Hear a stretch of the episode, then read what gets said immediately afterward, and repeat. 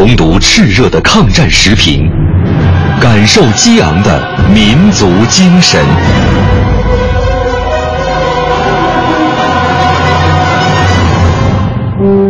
纪念中国人民抗日战争暨世界反法西斯战争胜利七十周年，文艺之声特别节目《难忘的抗战声音》时评篇。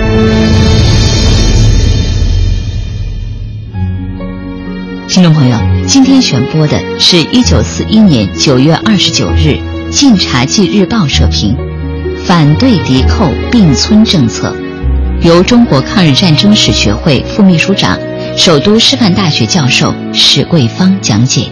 随着中日战争进入长期化啊，那么日本的它的弱点越来越暴露了，就是它的国土面积比较小，它的资源很少，兵源也少。啊，所以这个中国共产党领导的敌后游击战争呢，牵制了日军的主力。啊，那么在相持阶段，日军的作战重心已经逐渐的从正面战场转向了占领区，也就是转向了我们的敌后抗日根据地。而在这个敌后抗日根据地中，华北又是日本治安战的重点。所以日军呢，在这个一九四零年、一九四一年开始，对共产党领导的敌后战场进行了。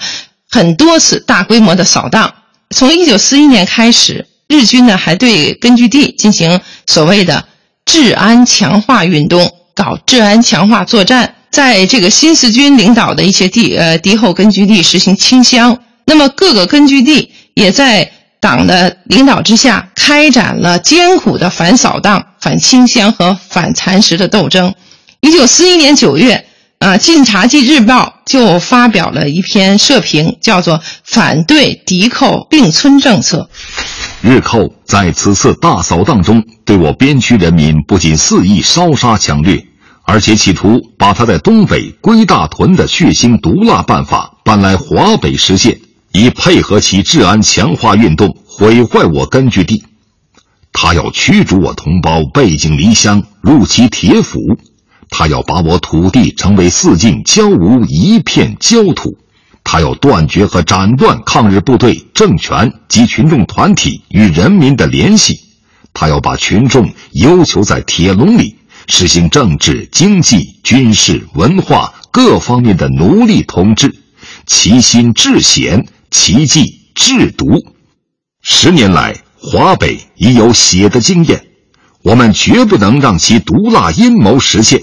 必须组织广泛的群众斗争，来给日寇这一企图以迎头痛击。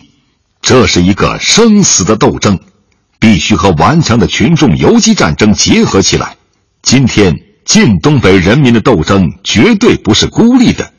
我们拥有强大的武装与抗日民主政府，特别是有中国共产党的坚强领导。只要全体人民团结奋战，日寇这一亡国阴谋。是必然会在我们面前遭受彻底的粉碎的。那么，在这篇社评中呢，揭露了日军啊是想通过并村切断当时敌后群众和抗日武装嗯之间联系的这一种阴谋，号召人们呢积极的展开斗争。啊，那么最终呢，经过敌后军民的两个多月的努力，晋察冀边区在反扫荡的斗争中呢，取得了伟大的胜利。本节目网络回听，请登录央广网“难忘的抗战声音”专区。